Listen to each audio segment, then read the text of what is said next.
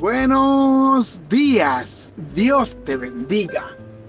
Qué hermoso, qué bello es poder abrir nuestra boca y pronunciar su nombre, Jesús, Yeshua. Oh, gracias Señor. Gracias por una nueva oportunidad. Gracias por un nuevo día. Gracias por fortalecernos. Gracias por tu guianza y tu amor. ¿Cómo no darte gracias, Señor, cada día? Si por ti es que respiramos, si por ti es que estamos aquí. Qué hermoso es poder darle a Él lo que le pertenece a Él. Y la palabra que vamos a leer en el día de hoy la vamos a estar encontrando en Mateo 19, 26. Y nos habla de la siguiente forma. Y mirándolos, Jesús le dijo, para, para los hombres esto es imposible, mas para Dios todo es posible. ¿Qué, respuesta? Esta respuesta fue Jesús mismo que se la dio a cada uno de sus discípulos. Porque un joven rico se había acercado a él. Y, y como siempre queremos ser visto de todos los demás y ser aplaudido, este joven pensaba que con Jesús le iba a ir igual y no fue así. El joven le preguntó, Señor, ¿qué tengo que hacer para heredar el reino de los cielos? Y Jesús le dijo, lo que escrito está, guarda los mandamientos, honra a tu padre y a tu madre, ama a tu prójimo como a ti mismo. Y el joven para diría yo, para sobresaltar, como muchas veces nosotros humanamente lo hacemos también. Dijo, todo esto yo lo hago.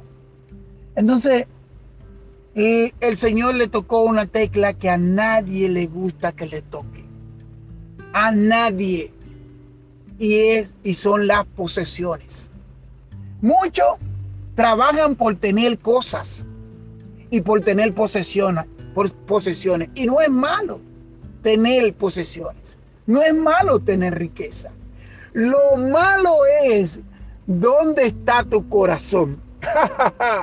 Porque cuando Jesús le dijo a este joven rico, en gran manera tenía muchos bienes, dice la palabra de Dios, escrito está registrado, que este joven tenía muchos bienes. Yo me imagino cuántas casas de alquileres. Yo me imagino cuántos supermercados, restaurantes, eh, plazas comerciales podía tener este joven, porque tenía muchos bienes.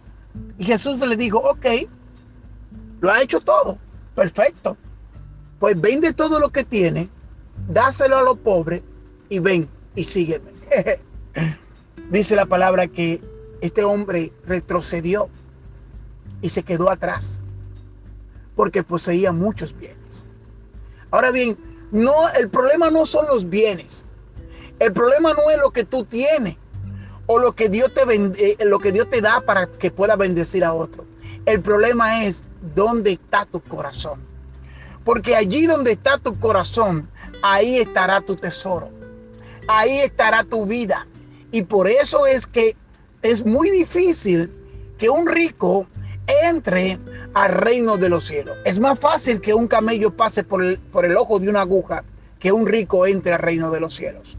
Porque casi la mayoría la mayoría, sin mencionar el nombre, de, las personas que tienen posesiones, de las personas que tienen riquezas, de las personas que, que de una u otra forma tienen cosas en este mundo, su corazón no está en Dios.